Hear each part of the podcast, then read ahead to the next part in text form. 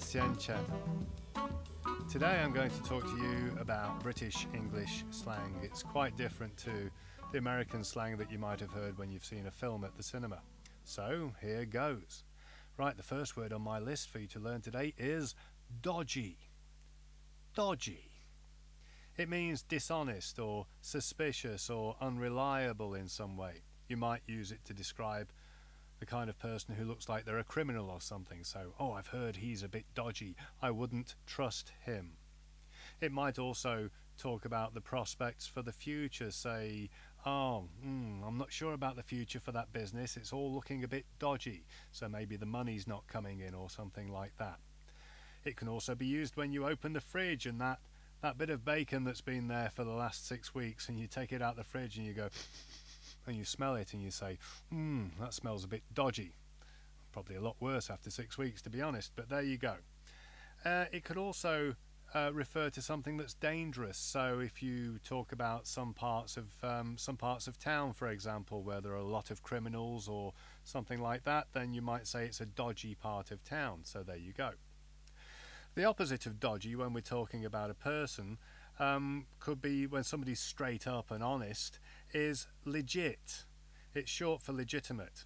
And uh, that means you can trust that person or you can trust that business. It's reliable. They'll do what they say they do. Next, do you want a cuppa? Yeah, that's a common question if you live or work with British people. Cuppa is short for cup of, and so it's referring to cup of coffee, cup of tea. Do you want a cuppa? Do you want a cup of coffee or a cup of tea? However, it's unlikely that they'll serve you that drink in a cup. It's much more likely that it will come in a mug.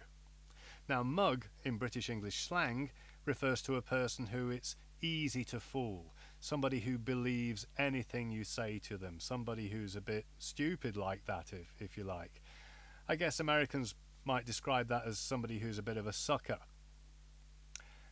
Next, after drinking all that tea and coffee, you might need to go to the toilet.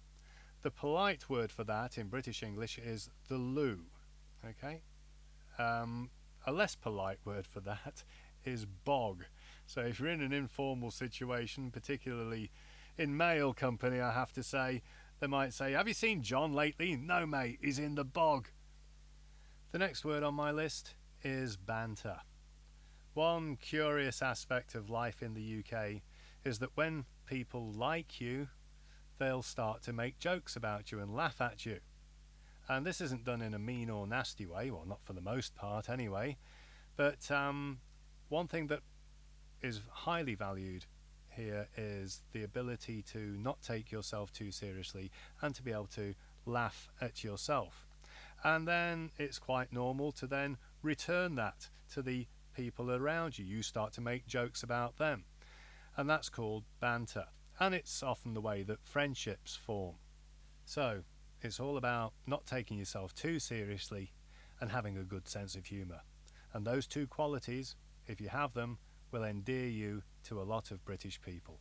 Talking of endearment, I'm going to end this podcast on the subject of romance. So, to express attraction, a commonly used verb is to fancy. He fancies her. I fancy her. She fancies me. Really? He's so fit. Fit is often a word which is used to describe somebody being attractive. Now, if one thing leads to another and you end up having a, a passionate kiss, sometimes also known as a French kiss, then this is known by a more mocking, less romantic term in British English called snog. Snogging is the general word for the activity.